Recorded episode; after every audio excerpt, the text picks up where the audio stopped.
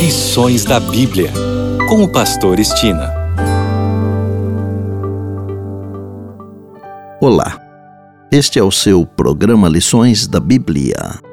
Neste trimestre de outubro até dezembro, estamos estudando a missão de Deus, minha missão. O assunto da semana é compartilhando a missão de Deus e o tema de hoje, a missão de Abraão.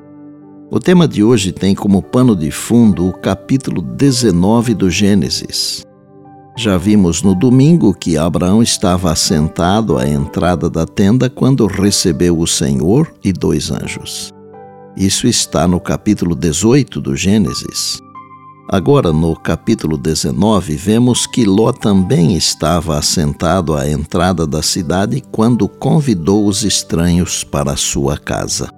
Ló deveria ter uma função importante na cidade, pois assentar-se à entrada da cidade era privilégio de oficiais, juízes e reis, conforme vemos em 2 Samuel 19:8, Jeremias 38:7 e Ruth 4 verso 1.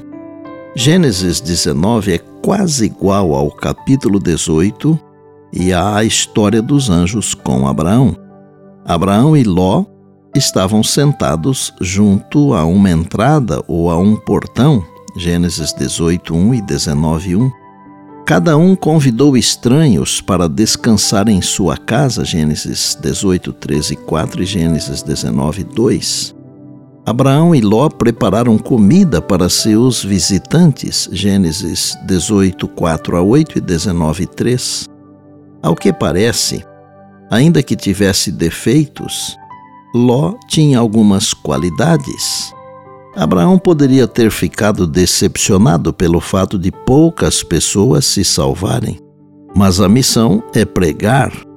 Quantos serão salvos é assunto para Deus.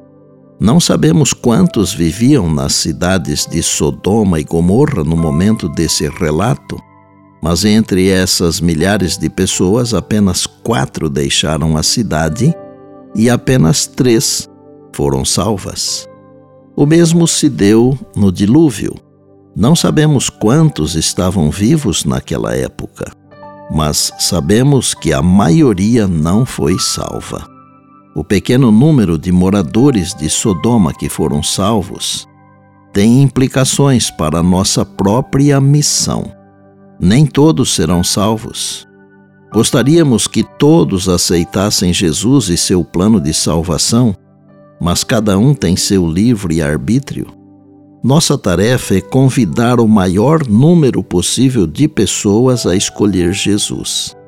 Enquanto cumprimos nossa missão, Deus nos ajuda por meio do Espírito Santo, mas nunca irá contra a vontade de ninguém. Livre-arbítrio significa que, no fim, não importa o que façamos, não importa o quanto oremos. A salvação se resume à escolha de cada um. Concluo o tema de hoje com um pensamento do livro O Grande Conflito, que está na página 543. Por misericórdia para com o mundo, Deus eliminou seus ímpios habitantes no tempo de Noé. Também por misericórdia destruiu os corruptos habitantes de Sodoma. Mediante o poder enganador de Satanás, os praticantes da iniquidade obtêm simpatia e admiração, e assim estão constantemente levando outros à rebeldia. O mesmo ocorreu no tempo de Caim e Noé, e no tempo de Abraão e Ló, e o mesmo ocorre também em nosso tempo é por misericórdia para com o universo que Deus finalmente destruirá os que rejeitam sua graça. E por bondade, lembre-se sempre das palavras de Jesus. Passará o céu e a terra, porém as minhas palavras não passarão. Eis que venho sem demora. E lembre-se que a voz é nossa, mas a palavra é de Deus. Bem, Amanhã tem mais, se Deus assim nos permitir. E disse Jesus: Examinais as Escrituras, porque julgais ter nelas a vida eterna, e são elas mesmas que testificam de mim. João 5,39. Eu sou o Pastor Estina e este é o seu programa Lições da Bíblia, diariamente com você pela graça e misericórdia de Deus.